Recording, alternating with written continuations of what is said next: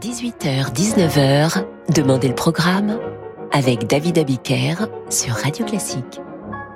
Bonsoir et bienvenue dans Demander le programme. Je suis tout récemment tombé sur cette citation. L'amour, c'est comme la guerre, facile à commencer, difficile à finir et impossible à oublier. Eh bien, cette citation, dont je n'ai pas retrouvé l'auteur, convient très bien à la musique. La musique, c'est comme l'amour, facile à commencer, difficile à finir, et quand elle est réussie, impossible à oublier. Car souvent dans cette émission, nous avons des ouvertures, mais les finales, un bon final de symphonie, de concerto, de sonate ou d'opéra, ça doit avoir certaines qualités. Un peu comme en sport, où il faut tout donner, il faut que ce soit définitif, où il faut que ça emmène, que ça suscite l'enthousiasme du public, comme la finale d'un match de tennis, par exemple. Eh bien, ce soir, notre émission est consacrée au final. On ne dira pas au finaux, parce que c'est moche, et donc on va garder l'italien, au pluriel, si vous préférez. L'un des finales les, plus célèbres est signé Mozart. Ce que vous allez reconnaître immédiatement n'est autre que le final de sa onzième sonate pour piano.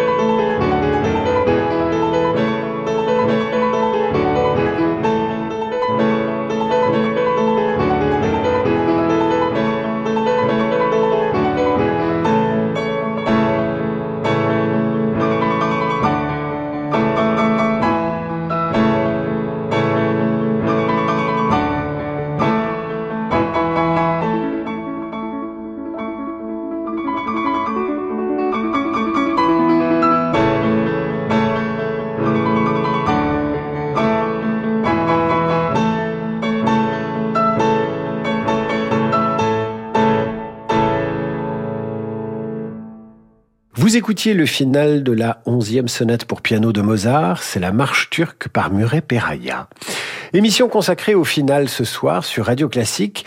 Un final, ce doit être un feu d'artifice, une explosion, bref, la musique exulte. Au cinéma, on parlerait de climax. Écoutez le final du trio avec clavier Tzigane de Joseph Haydn. Ça va vite, très vite. Martha Argerich au piano, Renaud Capuçon au violon et Gauthier Capuçon au violoncelle. Magnifique trio.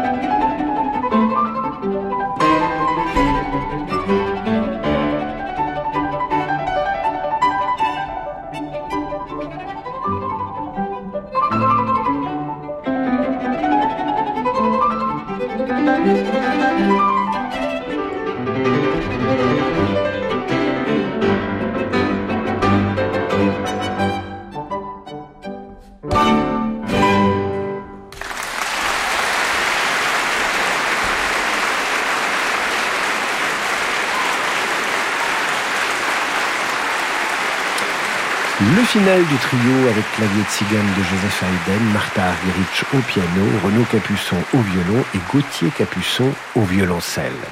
Voici maintenant le final du quatuor avec piano numéro 1 de Brahms. Voyez comme il s'inscrit dans la tonalité de Haydn des années plus tard.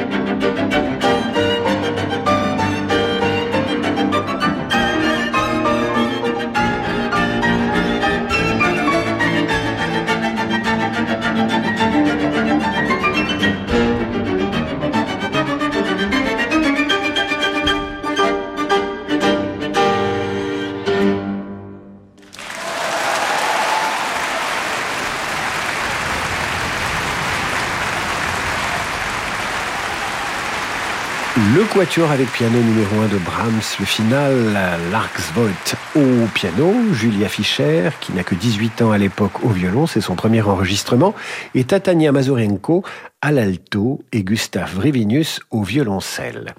Écoutons maintenant le final d'une symphonie, la symphonie numéro 4 de Mendelssohn, dite symphonie italienne.